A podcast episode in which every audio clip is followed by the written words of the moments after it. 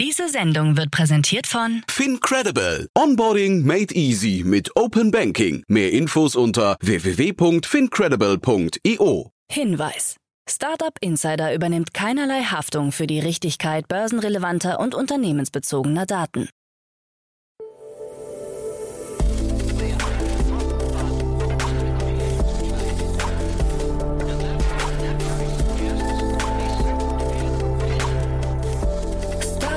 Insider Daily. Morgen Update. Einen wunderschönen guten Morgen und herzlich willkommen zu Startup Insider Daily. Mein Name ist Jan Thomas. Heute ist Freitag, der 7. Januar. Ja, und das sind heute unsere Themen. Amazon schließt einen Deal mit Stellantis ab. Der vietnamesische E-Automobilhersteller Winfast kommt nach Europa. Eine Sammelklage in den USA stellt den Suchdeal zwischen Apple und Google auf den Prüfstand. Airbnb arbeitet eventuell an einer Krypto-Integration. Und Autofahrer in Deutschland müssen tapfer sein, denn ab Juli hat jeder Neuwagen in Deutschland eine eingebaute Geschwindigkeitsüberwachung. Heute zu Gast bei uns im Rahmen der Reihe Investments und Exits ist Peter Specht von Creandum und wir haben über ein richtig cooles Thema gesprochen. Peter kennt sich sehr gut aus im Markt der HR-Software und Payroll-Software und genau darüber haben wir gesprochen. Es gab ein großes Investment in Frankreich, das wir zum Anlass genommen haben, um diesen Markt mal ein bisschen allgemeiner zu besprechen. Da gibt es ja große Vorbilder in Amerika, aber es gibt natürlich auch Personio hier in Deutschland, ein mehrfaches Unicorn. Und ja, wie gesagt, Peter kennt sich super aus, war ein total cooles Gespräch. Ich habe unglaublich viel gelernt, wird euch, glaube ich, auch gefallen. Kommt sofort nach den Nachrichten mit Frank Philipp, aber wie immer noch mal kurz der Hinweis auf die Nachmittagsfolgen. Um 13 Uhr geht es hier weiter mit Stefan Wissbauer. Er ist der Co-CEO und CFO von Lecturio. Und da gab es gerade eine 45 Millionen Dollar Investition unter der Führung von Sterling Partners, also eines Private Equity Unternehmens. Lecturio ist ein E-Learning-Anbieter, der sich auf den Bereich medizinische und pflegerische Ausbildung äh, konzentriert. Das Ganze mit sehr, sehr vielen Videos, sehr erfolgreich scheinbar ist und ja, wie gesagt, gerade eine große Runde abgeschlossen hat. Darüber haben wir gesprochen, wie gesagt, um 13 Uhr und dann um 16 Uhr geht es hier weiter mit einem Thema, das ich mir im Vorfeld offen gestanden selbst nicht allein erschließen konnte. Denn wir sprechen über das Thema Machine Learning, ein super spannendes Gespräch. Ich habe gesprochen mit Adam Probst. Er ist der Co-Creator und CEO von ZenML. Und äh, ML steht für Machine Learning und da gab es gerade eine 2,7 Millionen äh, Dollar Runde von sehr, sehr angesagten und renommierten KI-Forschern und Unternehmern, die alle aus diesem ganzen Space stammen. Und Adam hat mir im Gespräch auch erzählt, wann immer er ähm, Bewerbungsgespräche hat mit Leuten, die sich auskennen, dann leuchten die Augen der Bewerber immer, wenn Adam erzählt, wer bei ihnen investiert ist. Also das ist auf jeden Fall eine richtig coole Geschichte. Aber es ist sehr speziell, muss ich sagen. Es geht natürlich um Machine Learning, ein sehr, sehr großer Markt. Adam und sein Team gehen davon aus, wir reden hier über eine Art Querschnittstechnologie, die gerade am Entstehen ist. Also so ein bisschen vergleicht ihr das mit der Cloud-Technologie, die ja auch eine Art Querschnittstechnologie ist. Also hört euch das mal an. Ihr merkt schon, ich fand es super cool und habe auch da extrem viel gelernt. Das dann, wie gesagt, um 16 Uhr und damit genug der Vorrede. Wir gehen jetzt rein in die Nachricht mit Frank Philipp und danach dann Peter Specht von Creandum und vorher wie immer ganz kurz die Verbraucherhinweise. Werbung. Hi, hier ist Nina, Content Managerin bei Startup Insider. Suchst du deine nächste große berufliche Herausforderung? Dann melde dich bei uns. Wir suchen aktiv nach neuen Teammitgliedern, die Startup Insider zum führenden Informationsmedium der deutschsprachigen Startup-Szene machen wollen. Aktuell suchen wir Sales Manager, Customer Success Manager, Finanzmanager sowie Werkstudenten in den Bereichen Sales, Product und Content. Aber auch wenn keine passende Stelle dabei ist, melde dich trotzdem bei uns. Wir suchen immer nach leidenschaftlichen Menschen, die mit Startup Insider Großes bewegen wollen. Also, um mehr zu erfahren und dich zu bewerben, geh jetzt ganz einfach auf startupinsider.de/slash insider. Startup Insider Daily. Nachrichten. Geschwindigkeitsüberwachung in Neuwagen kommt. Manch einer wird denken, na endlich. Mancher wird sich einfach nur denken,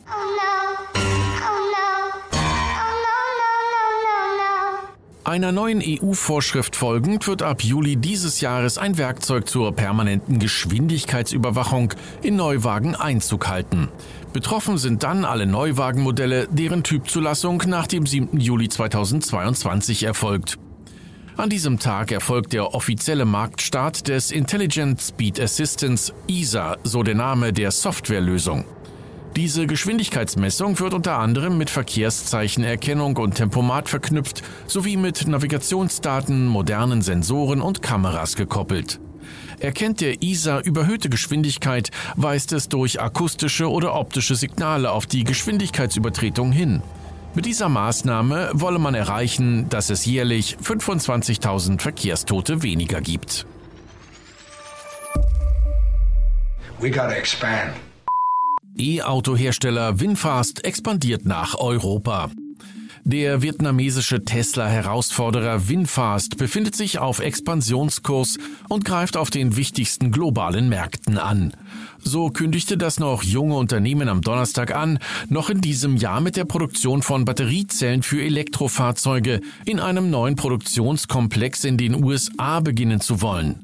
Dabei sprach man von einem Zitat Megastandort, an dem sowohl E-Autos als auch Elektrobusse vom Band laufen sollen. Auch in Deutschland plane man die Produktion von Elektroautos und Bussen und stehe daher in engem Austausch mit der Gesellschaft für Außenwirtschaft und Standortmarketing des Bundes. Die Ära, in der man Autos weltweit mit dem Schiff transportiert, ist vorüber, so Winfasts neue Chefin Liti Tutui. Das Unternehmen plant im nächsten Jahr weltweit 42.000 Elektroautos zu verkaufen. Der US-Konkurrent Tesla verkaufte im letzten Jahr rund 936.000 Fahrzeuge. Deutschland rocks. yeah. Wait until we have the rave cave here. That's gonna be great. Finale Genehmigung für Tesla-Werk in Grünheide rückt näher. Wie es scheint, nähert sich das Prüfverfahren für die Genehmigung der ersten Fabrik von US-Elektroautohersteller Tesla in Europa der Zielgeraden. So zumindest dürfte die Aussage der Brandenburger Landesregierung zu interpretieren sein. Wir sind intensiv dabei, in die eigentliche abschließende Prüfung der Genehmigungsentscheidung einzutreten. Ich kann Ihnen aber heute noch nicht sagen, wann das zu einem Abschluss gebracht werden kann, sagte der Leiter der Abteilung Umwelt Axel Steffen am Mittwoch im Umweltausschuss des Landtages. Weiterhin müssten noch Entscheidungen zum Wasserrecht koordiniert werden, die insbesondere im Zusammenhang mit der ebenfalls in Grünheide geplanten Batteriefabrik stehen. I'm gonna be suing you. Sammelklage gegen Suchdeal zwischen Apple und Google. Seit geraumer Zeit bezahlt Google an Apple jährlich einen Betrag in unbekannter Höhe, um auf allen iPhones als Standardsuchmaschine installiert zu sein. Obwohl keine genauen Details zu dem Deal öffentlich bekannt sind, mutmaßen die Analysten von Bernstein, dass die Zahlungen im letzten Jahr rund 15 Milliarden US-Dollar betragen haben könnten und dass Google in diesem Jahr zwischen 18 und 20 Milliarden US-Dollar für sogenannte Traffic Acquisition Costs bei Apple budgetiert habe. Vor einem kalifornischen Gericht wurde nun eine Sammelklage gegen Apple und Google samt ihrer jeweiligen Chefs eingereicht, die beiden Unternehmen vorwirft, durch den Deal kleinere Wettbewerber im Suchmaschinengeschäft zu benachteiligen. Die Erstklägerin, eine kommerzielle kalifornische Schule, behauptet, der Deal zwischen den beiden Tech-Giganten verstoße gegen amerikanisches Kartellrecht. Sie fordert daher nicht nur eine Offenlegung der Absprachen, sondern vor allem das Ende der Bevorzugung von Google durch Apple. So, do we have a deal? Amazon schließt Deal mit Stellantis ab. Zahlreiche Allianzen zwischen Autoherstellern und Tech-Unternehmen zeigen, wie technologisiert und umkämpft der Automobilmarkt der Zukunft ist. Jetzt konnte sich Amazon einen Deal mit dem Automobilkonzern Stellantis sichern, in dessen Konsequenz Amazons Sprachassistenz Alexa in die Cockpits Millionen künftiger Fahrzeuge der Marken Peugeot, Chrysler, Fiat und Opel integriert werden dürfte. Für den weltgrößten Online-Händler ist dies ein Erfolg im Wettlauf, unter anderem mit Google um den Platz im Auto. Britischer Firma gelingt Gewinnung von Lithium aus Granit. Vor dem Hintergrund des Wandels hin zur Elektromobilität gilt insbesondere Lithium als Schlüsselelement, was in den letzten Jahren zu einem enormen Anstieg der Lithiumpreise geführt hat. Der britischen Firma British Lithium in Cornwall ist es nun gelungen, in einer alten Tongrube Lithium aus Granit zu gewinnen. Ihre gerade in Betrieb genommene erste größere Pilotanlage produziert täglich bis zu 5 Kilogramm Lithiumcarbonat, womit das Unternehmen vor allem potenziellen Kunden beweisen will, dass die neue Technik funktioniert. In drei bis fünf Jahren könne man dann jährlich bis zu 21.000 Tonnen Lithiumcarbonat aus Granit gewinnen, was rund einem Drittel der in ganz Großbritannien benötigten Menge entspräche. Die Technologie ließe sich laut British Lithium auch an anderen Orten mit vergleichbaren geologischen Bedingungen zum Einsatz bringen. Airbnb arbeitet eventuell an Krypto-Integration. Airbnb-Chef Brian Chesky hat via Twitter die mögliche Entwicklung neuer Features verkündet. Neben zahlreichen anderen Punkten wie transparente Preise und einem Loyalty-Programm haben sich die Nutzer offensichtlich vor allem die Möglichkeit gewünscht, künftig mit Kryptowährungen bezahlen zu können. Zumindest sei dies laut Chesky in der vorausgegangenen Nutzerumfrage der Top-Vorschlag gewesen und dass man bei vielen Punkten bereits in der Umsetzung sei. Daraus könnte sich ableiten lassen, dass Airbnb derzeit die Möglichkeit zur Bezahlung mit verschiedenen Token erkundet. Das Zahlungsvolumen des Unternehmens seit 2013 betrage 336 Milliarden US-Dollar, so Chesky.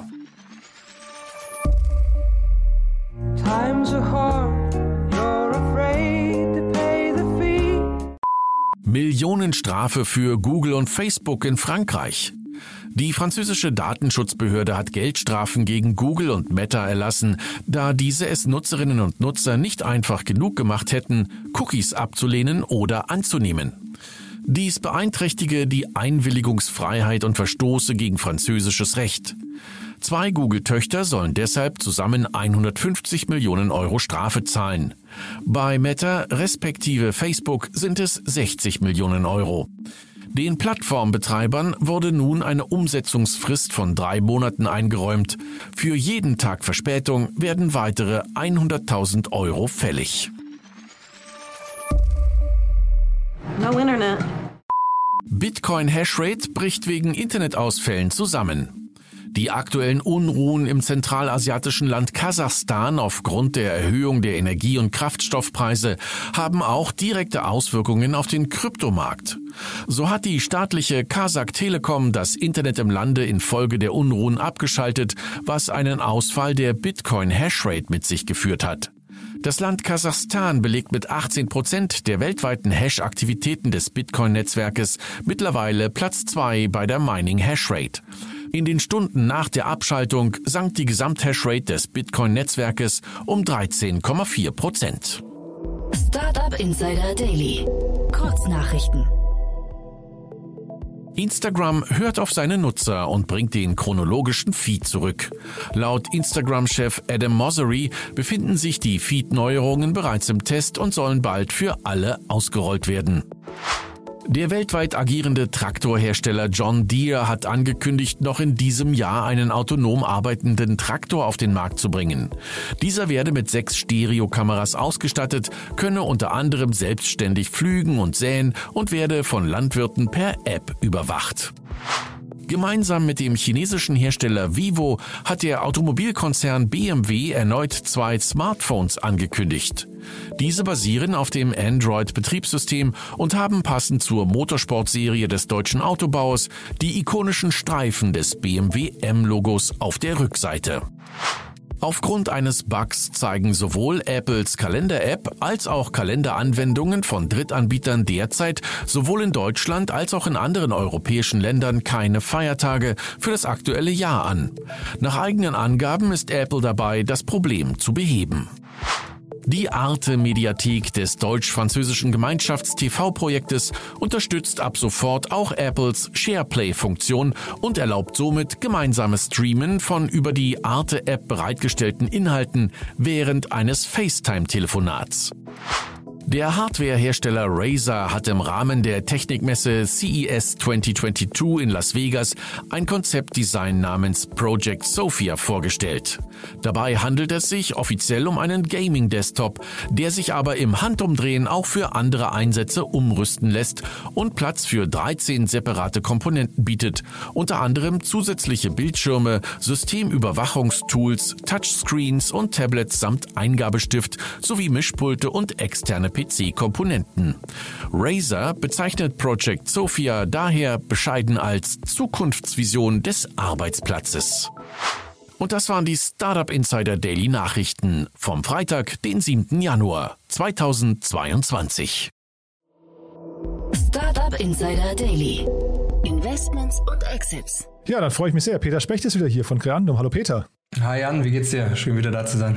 Ja, ich freue mich sehr, dass du da bist und ja, wir kommen wieder so langsam in den Trott des Jahres. Ne? Jetzt geht's wieder los. Äh, aber du hast ja schon gesagt, die Batterien sind aufgeladen und jetzt wieder wagemutig ins neue Jahr. Ne? Ja, ich glaube, bei vielen so, mit denen man spricht, die Weihnachtspause wird immer besonders genutzt, um wirklich mal abzuschalten und die Vorfreude aufs neue Jahr ist dann umso größer. Und du hast mir gerade gesagt, es gibt jetzt nichts von Creandum, was wir noch irgendwie besprechen können, was seitdem passiert ist, als wir das letzte Mal gesprochen haben. Aber lass uns mal kurz vielleicht nochmal für die, die euch nicht kennen, nochmal kurz, kannst du vielleicht ein paar Sätzen sagen, wer Creandum ist, was ihr macht?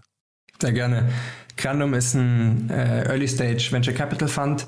Wir äh, sind sowohl äh, ursprünglich aus den Nordics, aber mit Offices in Stockholm, Berlin, San Francisco und London und investieren grundsätzlich in der Seed und Series A Phase ähm, und dort in Companies zum Beispiel investiert wie Spotify, Klarna, iSettle, Trade Republic oder Taxfix äh, in Berlin und machen sowohl B2B als auch B2C. Hm. Also, und man kennt von euch zahlreiche Unternehmen. Jetzt auch mit Project A habt ihr mehrere Sachen zusammen gemacht. Wir haben gerade im Vorfeld kurz über Weih gesprochen, aber auch Trade Republic ist, glaube ich, ein Deal, den ihr zusammen gemacht habt. Ne? Also, genau, ja, Barber noch hier in Berlin. Ach ja, Barber auch noch, genau, ja. Also, Contravo, ja, gibt da einige. ja, sehr cool. Und äh, jetzt heute haben wir äh, ein, ein, Thema, das sagst du, kennst du auch ganz gut, ne? Genau, wir werden über Payfit sprechen. Ähm, und das ist ein Markt mit, ja, fällt in den HR- und Payroll-Markt, womit ich mich ähm, immer wieder äh, oder dauerhaft auch beschäftige. Ähm, dadurch, dass äh, wir und ich persönlich auch bei Factorial, eine HR-Software aus Barcelona, involviert sind und man daher sich äh, natürlich in dem Markt dann auch ein bisschen auskennt. Und bis ich mich vorhin reingelesen habe in das Thema von heute, wusste ich gar nicht, dass HR und Payroll, dass das zwei verschiedene Märkte sind. Das ist aber erstmal so, ne? Es sind zwar, ich würde sagen, schon zwei verschiedene Märkte, aber wie immer gibt es, es sind zwei verschiedene Eintrittspunkte, aber die Player versuchen dann über die Zeit zu expandieren und beides gleichzeitig abzudecken. Und den Trend sehen wir sowohl bei den äh, Companies, die im HR-Bereich angefangen haben, als auch bei den Companies, die im Payroll-Bereich äh, angefangen haben, dass jetzt beide entweder HR oder Payroll äh, dazugenommen haben und versuchen beides anzubieten. Und damit äh, steigt die Überschneidung immer mehr und mehr. Ja, und jetzt Payfit hat angekündigt, dass sie in Deutschland relativ viel machen wollen mit einer großen Runde hier. Da habe ich mich gleich gefragt, ob Personio sich jetzt warm anziehen muss. Ähm, ja, da können wir gleich ein bisschen genauer drüber sprechen, aber äh, es ist zu einem gewissen Grad äh, kompetitiv, aber ich würde sagen, ähm, die Firmen haben schon einen unterschiedlichen Fokus auf, auf Größe des Unternehmens, aber auch auf Funktionalität vom Produkt. Das heißt, es gibt einfach, ich sag mal wahrscheinlich, wenn man ein Payfit ist vom Marktsegment ein bisschen äh, kleinere Unternehmen adressiert, Personio etwas äh, ein bisschen größere oder Faktorial auch ein bisschen größere Unternehmen als, als Payfit und ähm, vom Fokus immer darauf, was, was suchst du? Suchst du eine HR-Software und hast eigentlich schon eine Payroll-Solution oder bist du wirklich auf der Suche nach einer Payroll-Solution und möchtest quasi all in one auch eine HR-Solution mit dazu nehmen? Und je nach Präferenz ähm, äh, ist es dann, sind beide Solutions für eine relevant oder nur eine? Aber das finde ich super interessant jetzt mal aus Investorensicht. Was sagst du denn einem äh, Startup, das quasi mit diesem Approach an euch rantritt und sagt, naja, wir kommen aus der einen oder anderen Ecke und versuchen dann von diesem Eintrittspunkt aus diesen Markt zu besetzen? Ähm, wie, wie bewertet man den Eintrittspunkt? Ich glaube, was du, wenn du so einen Markt anguckst, also es ist ganz natürlich, dass Startups mit etwas Spezifischen starten und dann über die Zeit in andere Bereiche expandieren und, und Produkt-Expansion machen und äh, Market-Expansion machen. Ähm, allerdings guckt man dra häufig drauf, was ist der, was der beste Entry-Punkt. Und wenn man, sagen wir, auf einen Bereich als Investor eine, eine, Wette, eine Wette macht, dann guckt man eben, welcher Bereich denken wir ist der beste Eintrittspunkt und der mit dem größten Painpoint und den, wo die Kunden am ehesten und schnellsten drauf springen, den du am schnellsten skalieren kannst, um dann äh, in angrenzende Bereiche zu, äh, zu expandieren. Wollen wir vielleicht nochmal kurz ähm, zur, zur Abgrenzung nochmal kurz beschreiben, was Payfit genau macht? Also äh, ne, Pay, Payroll, äh, wahrscheinlich kannst du das besser als ich, weil muss ich gar nicht großartig versuchen, ne? Ja, du lass gerne einmal drüber sprechen, was Payfit gemacht hat und auch was die eigentlich für eine Runde geraced haben. Ich glaube, das haben wir noch gar nicht gesagt. Vielleicht fangen wir damit kurz an. Payfit ist ein HR- und ähm, Payroll-Startup aus Paris. Äh, die haben eine 254 Millionen äh, Series E auf eine Bewertung von 1,8 Milliarden Euro geraced. Haben sie vor Weihnachten geclosed, heute announced. Ähm, damit das nächste Unicorn für Europa. Angeführt hat die Runde General Atlantic, also einer der Top ähm, Growth PE Funds. Und ist von der Company Historie ähm, 2015 gegründet, äh, ein Jahr später gelauncht. Äh, 2017 hatte Excel dort eine, eine 16 Millionen Dollar Series B gemacht. Und es war eine Runde, die ja, viel Visibilität hatte, würde ich sagen. Und heutzutage muss man eigentlich schmunzeln. Ähm, 16 Millionen Dollar Series B ähm, mit einer Runde mit viel Visibilität von einem Top-Investor äh, lag wahrscheinlich heute die Rundengröße bei dem, bei einem Dreifachen. Und ähm, äh, über die Zeit sind noch Euraseo und BPI France mit an Bord gekommen und jetzt eben äh, die Series E äh, mit General Atlantic. Und ähm, lass uns gerne angucken, was die, was eigentlich machen und vielleicht auch, warum Investoren so attraktiv, den Markt so attraktiv finden. Aber Payfit macht eben ähm, Payroll Solutions, das heißt Lohnabrechnung, in Kombination äh, mit einem HR-Tool, also ein Personaltool, um Mitarbeiter-Admin zu machen, ähm, Zeiterfassung, Urlaubs- und Abwesenheitsmanagement etc. Und ähm, kommen aber ursprünglich, würde ich sagen, aus der äh, aus der Payroll-Positionierung und ähm, streben nach dem Modell von Gusto, ähm, was ein, eine sehr große Company in den USA ist, mittlerweile auf knapp 10 Milliarden bewertet und ähm, äh, die auch ursprünglich aus der Payroll Operations Ecke gekommen sind und dann zusätzlich HR und, und darüber hinaus jetzt auch mehr anbieten. Und es ist wirklich, also Payroll und HR sind, wir haben vorher kurz drüber gesprochen, aber ein sehr sehr spannender Bereich, wo es viele gut gefundete Startups gibt. Ähm, wir haben Personio schon genannt, wir haben Factorial genannt, ähm, die zum Beispiel letztes Jahr auch mit Tiger Global eine Runde gemacht haben, wo wir auch mit drin sind. Wir haben noch Pento, die nur Payroll machen, wo General Catalyst und auch Tiger mit drin ist. Wir haben Payfit eben äh, hier mit der großen Runde gerade in, in Frankreich. Das heißt, in, in Deutschland, Frankreich, Spanien, äh, in den Nordics jeweils ähm, spannende Company in, in dem Bereich hochgekommen, äh, die jetzt auch alle sehr gut gefundet sind und, und starke Investoren an Bord haben. Hm. Ja, ich finde es beeindruckend, weil du gerade sagst, diese, diese Investorennamen, das sind ja alles die, die klangvollsten Namen, die man sich vorstellen kann. Ne? Ja, und, und vielleicht warum, warum ist das so? Ähm, und ich glaube, es ist darauf zurückzuführen, dass der Markt einfach wahnsinnig attraktiv ist. Ähm, und vielleicht kann ich hier auch mal ein bisschen äh, erklären, warum. Aber es ist ja, wenn man, man sucht bei SaaS-Produkten ja möglichst Produkte, die, die ja möglichst viele verkaufen kann. Zu einem möglichst hohen Preis. Und ähm, äh, es ist HR und Payroll ist wirklich ein Produkt, was kritisch für fast jedes Unternehmen ist. Ähm, alle von den Players adressieren SMEs. Es gibt über 20 Millionen SMEs in Europa.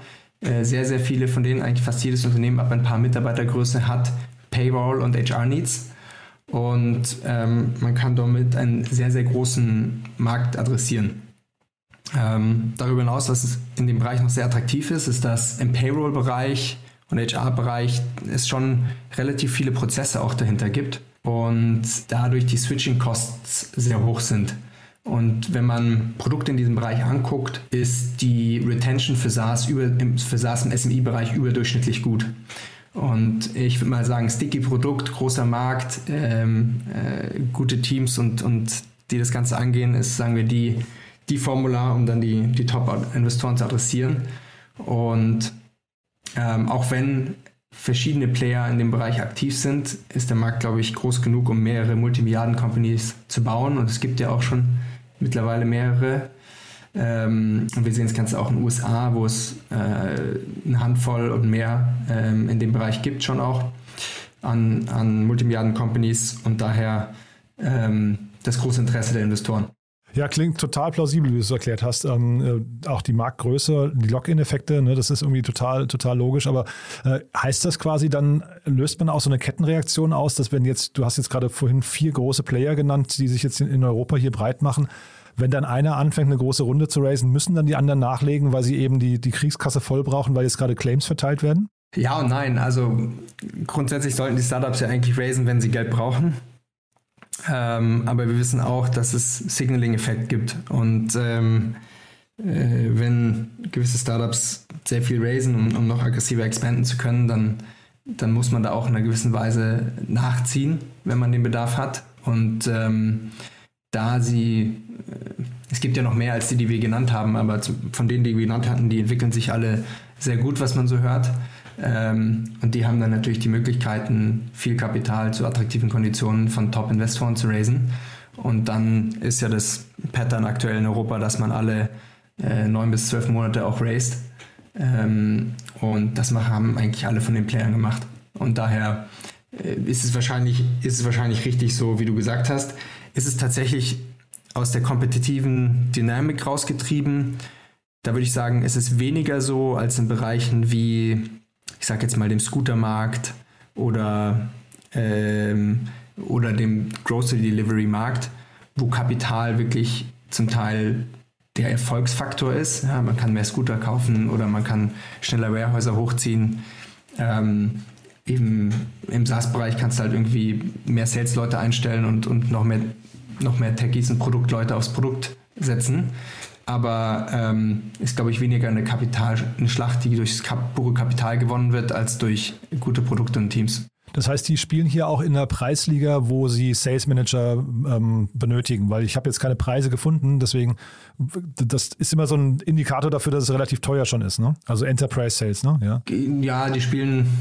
Ich müsste ich müsst gucken, was ich weiß nicht, was Payfit äh, an Preisen hat, aber wenn ich mich richtig erinnere, ist in Deutschland äh, kostet die Lohnabrechnung pro, wenn du sie mit klassischen Her Steuerberatern machst, kostet sie ungefähr 15 Euro pro Person.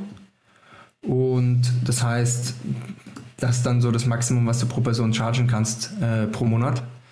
Und deshalb würde ich schätzen, dass die irgendwie um äh, wahrscheinlich um die äh, 5 bis 10 Euro liegen. Und ich weiß nicht, wie viel man für, für HR-Software, wie viel, viel sie für einen HR-Software-Teil chargen. Aber sagen wir es so, ein paar Euro, eventuell niedriger, äh, niedriger zweistelliger Euro-Betrag pro pro Employee, pro Company. Mhm. Und ich habe gesehen, Sie haben 6000 Kunden äh, aktuell. Äh, was ich aber, haben wir gerade schon so angerissen, Sie adressieren einen Markt von Unternehmen, die maximal 100 Mitarbeiter haben. Und da wollte ich Sie mal fragen, ist das nicht fast ein bisschen gefährlich, wenn man also quasi einen Markt äh, adressiert, der nach oben hin begrenzt ist, wo Unternehmen möglicherweise rauswachsen? Ja, natürlich hast du lieber die Situation, dass du mit, mit Unternehmen mitwachsen kannst. Ich weiß nicht, wie, inwieweit Payfit wirklich auch hochgehen kann und ob sie über der Zeit auch sozusagen mitwachsen können. Ähm, allerdings, wenn man sich die, das, das Kontraargument dafür ist auch, wenn man sich die Verteilung anguckt an, an den 20 Millionen plus SMEs, die es in Europa gibt, ist natürlich der, der Longtail an unter 100 Employee Companies äh, deutlich größer und macht den deutlich größeren Bereich aus. Das heißt, der Pool davon ist schon sehr, sehr, sehr groß und man kann eigentlich ähm, unendlich dort fischen gehen.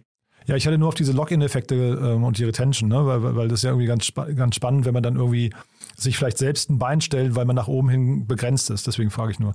Ja, 100 Prozent, da stimme ich dir zu. Und ich habe ehrlich gesagt, ich weiß nicht sozusagen, ob bei ob Payfit mitwachsen kann auf über 100. Äh, häufig hast du ja auch so, dass du als, ich sag mal, als für den Sales-Bereich, als, als Target-Customer-Profil eine gewisse Spanne abgibst, aber dann noch weiter mitwachsen kannst. Das heißt, vielleicht können sie, äh, gewinnen sie hauptsächlich kleinere Companies, können aber ein bisschen mitwachsen ähm, oder ob die wirklich einen Hardcut haben, bis wann, bis wann es mir geht und ab wann es zu komplex für sie wird oder ab wann sie es nicht mehr managen können. Ja, ich hatte jetzt im VC-Magazin nur gelesen, dass sie bis 100 Mitarbeiter okay. eben bedienen ja. können. Deswegen, äh, aber also jetzt keine Insights. Ne? Äh, ich wollte dich noch mal kurz fragen zu dem Exit-Kanal. Also diese ganzen, ähm, diese ganzen HR und, und Payroll-Startups, was ist deren Exit-Kanal hinterher? Werden die mal gekauft von ich weiß nicht, so einem Indeed oder sowas oder auch, ich weiß nicht, wer, wer passt da rein? Microsoft oder sowas? Oder sind das hinterher nur Börsengänge, über die wir da sprechen? Ich glaube, du hast ein paar gute Kandidaten genannt, die solche Companies acquiren würden. Ähm, allerdings äh, sehe ich bei den, bei den Unternehmen, die wir hier genannt haben, irgendwie Personio, die ja mittlerweile auch ähm, ein paar Milliarden wert sind, Payfit, die jetzt knapp zwei Milliarden wert ist, Factorial, die äh, auf einer ähnlichen Trajectory sind. Ähm, hast du ja Unternehmen, die wirklich nur schon eine substanzielle Größe äh, auch, auch erreicht haben, wo ich einen, einen Börsengang schon als realistisches Szenario dann auch sehen würde, weil je größer du bist, desto kleiner wird die Auswahl an Playern, die dich äh, im MMA-Markt kaufen können. Mhm. Und so ein Gusto, ist das für die nochmal so eine, so, eine, so eine Option, dass sie in, jetzt einen der europäischen Player dazu kaufen? Würdest du sagen, ist das so ein, so ein, was nicht, Private Equity Game irgendwann mal oder, ähm, oder zumindest MA oder, oder sind die alle dann auch schon für so ein Gusto schon zu groß? Also Personi war ja, glaube ich, so fünf bis sechs Milliarden schon wert. Ne? Ich glaube, die sind wahrscheinlich schon raus aus der, aus der Ecke, aber jetzt hier Payfit oder ist das dann auch schon für einen Investor unattraktiv? Wenn man jetzt mit 1,82 Milliarden bewertet ist, dann geht man wahrscheinlich nicht unter drei oder vier Milliarden vom, vom, vom Spielfeld, ne? Ja, ich glaube, so ein, also meistens investieren die Growth-Investoren ja auch mit einem Minimum 2-3x, die sie noch machen wollen. Äh, das heißt, die Vision ist da sicher auch 5 äh, bis 10, äh, eine 5 bis 10 Milliarden Company zu bauen. Oder nach, oben offen wie immer. Ähm, und daher, ja, ich würde sagen, für kleinere Spieler könnte vielleicht einen, sowas wie ein Gusto auch, auch ein Spieler in Europa kaufen. Ich weiß nicht, ob die irgendwelche Pläne haben, nach Europa zu gehen. Ähm, aber für die großen Player, die wir genannt haben, sehe ich wahrscheinlich eher den Börsengang als das realistischere Szenario. Ja, die Börse, da können wir wahrscheinlich jetzt nochmal separat drüber sprechen, wie lange die Börse noch so sagen wir, der attraktivste Exit-Kanal bleibt. Ne? Das ist ja vielleicht auch nochmal, da gab es ja jetzt zumindest ein paar Abstrafungen an der Börse, aber ähm, ich wollte dich kurz nochmal fragen zu Excel. Die, die sind mir hier aufgefallen, weil die ja in zwei, zwei der genannten Unternehmen drin sind. Ist das äh, aus Startup-Sicht und auch aus Investorensicht, ist das ein, äh, ein einfacher Case oder ist das, also ist das normal oder ist das eher, eher kritisch? Ich glaube, wenn man, also wenn man in Unternehmen investiert, die in angrenzenden Bereichen unterwegs sind, ist, äh, wird typischerweise geguckt, ob die äh, verschiedene Bereiche, ob die kompetitiv sind oder nicht. Und ähm, ich weiß nicht, was, was die Rational hier von Excel war, aber äh, was das schon so ist, dass man Payfit zum Beispiel eher in einem, in einem Segment von kleineren SMEs sieht und mit einem stärkeren Payroll als mit einem HR-Fokus. Und Personio in, in, einem Bereich unterwegs ist, der etwas größer ist äh, oder SMEs, die etwas größer sind. Das heißt, von der Unternehmensgröße ist da ein leicht anderer Fokus, ähm, ist aber dennoch angrenzend und dann ist es immer so ein bisschen eine, eine, ja, eine Diskussion, die da stattfindet und meistens ähm, ist die Practice dann, dass beide Gründer gefragt werden, ähm, wie sie dazu stehen und, und dann setzen sich meistens, also äh, Gründer von einer Portfolio Company setzt sich mit seinem Investor zusammen und spricht darüber und dann spricht man mit dem Gründer von der anderen Company drüber, ob die denken, dass es kompetitiv wäre. Und das ist normalerweise der Prozess, wie es in dem Fall da äh, konkret abgelaufen ist vor ein paar Jahren, ähm, weiß ich leider nicht, aber ich nehme mal an, ähnlich. Ja, ich meine mich zu erinnern, dass auch, glaube ich, dann so äh, jetzt in anderen Fällen, dass dann so ein Thema wie ein Board Seat oder sowas ähm, irgendwie nicht mehr möglich ist, ne? Oder zumindest nicht mehr gern gesehen wird. Ja, häufig, häufig hast du auch, ähm, dass eine unterschiedliche Person auch das Investment macht. Was ich weiß jetzt nicht, wer, wer sozusagen da involviert ist. Äh, ich, ich, schätze mal aber auch, dass unterschiedliche Personen sind. Aber ist immer, ist immer ein Thema, was, ähm, was diskutiert werden muss und, und womit Gründer und ähm, die verschiedenen Gründer auch fein, fein sein müssen. Na, der Investor hat ja im Prinzip ein Interesse, dass beide gewinnen. Ne? Deswegen eigentlich ähm, wäre er ja, wäre sträflich in eigener Sache, schon wenn er da irgendwie Partei ergreifen würde und in einen bevorzugt. Ne? Ähm. Ja, und du hast hier noch irgendwie äh, was auch interessant ist. Also Payfit ist, ist ein Produkt, was sehr, äh, sehr, sehr aktuell noch sehr Frankreich fokussiert ist. Ähm, ist vielleicht auch einer der Challenges, die, die man hier gut erwähnen kann. Wir haben über viel Positives gesprochen, über das Payfit Business Modell.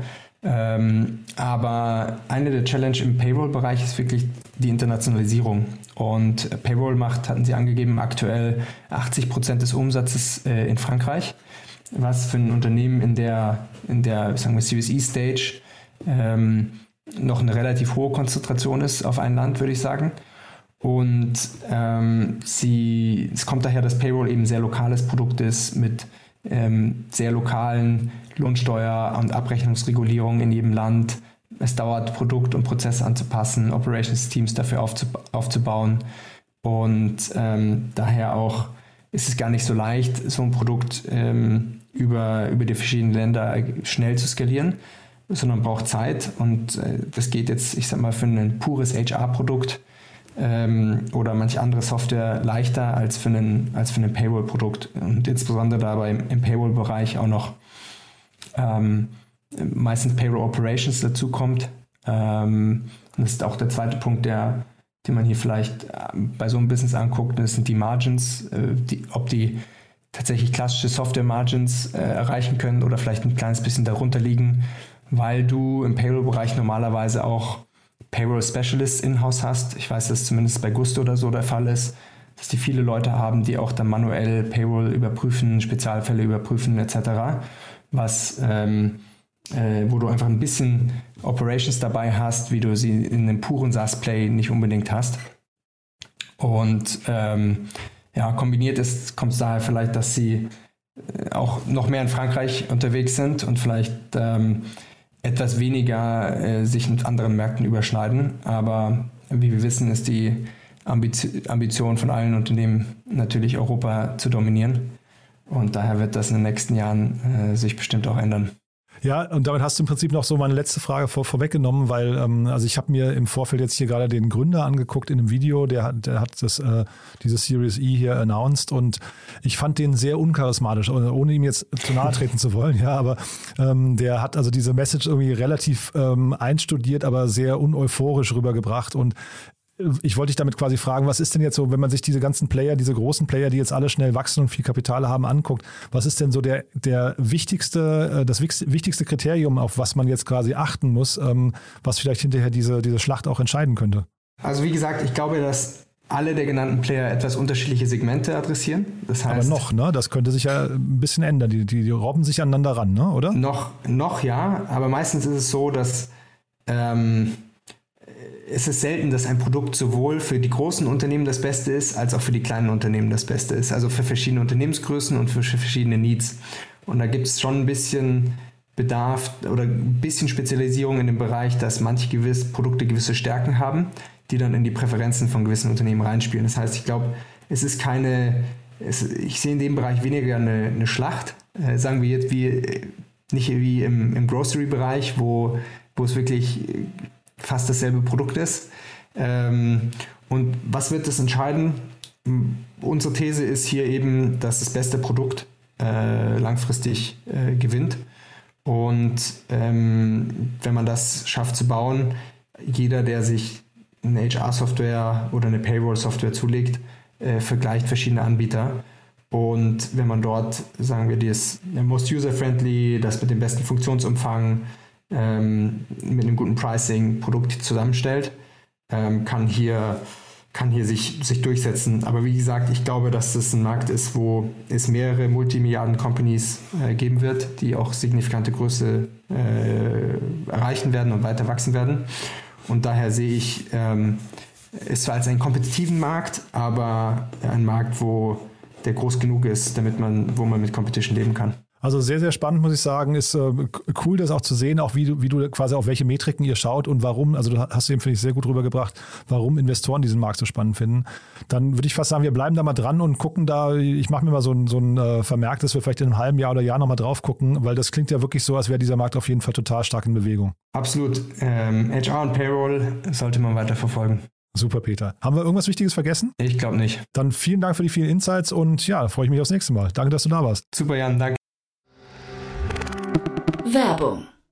Hi, ich bin Paul, Product Manager bei Startup Insider und hier, um dir kurz unser Podcast-Verzeichnis vorzustellen. Mit einer wachsenden Liste von bereits über 10.000 Episoden ist unser Podcast-Verzeichnis die größte Sammlung deutschsprachiger Podcasts rund um die Themen Unternehmertum, Technologie, Digital Marketing und mehr.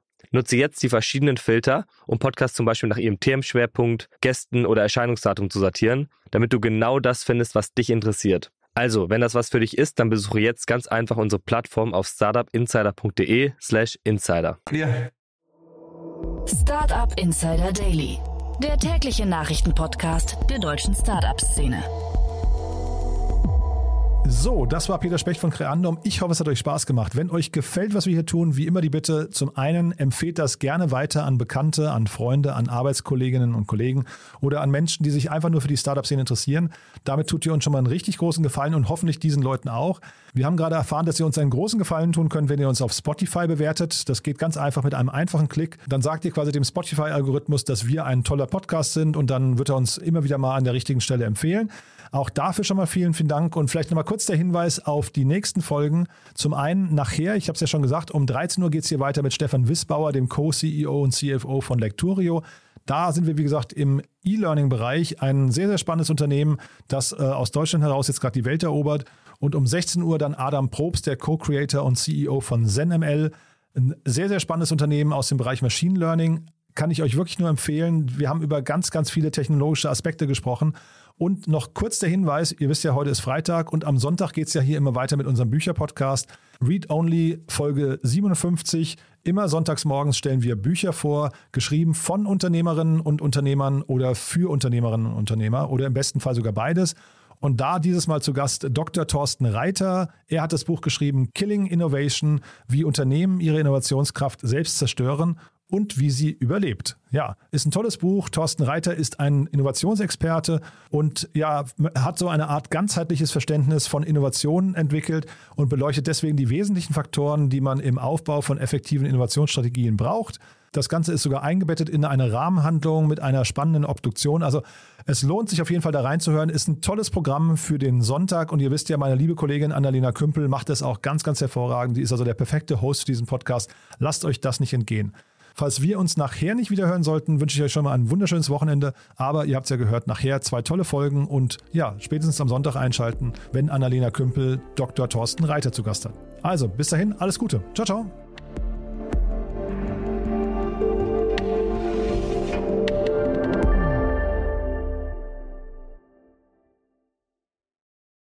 Diese Sendung wurde präsentiert von Fincredible. Onboarding made easy mit Open Banking. Mehr Infos unter www.fincredible.io.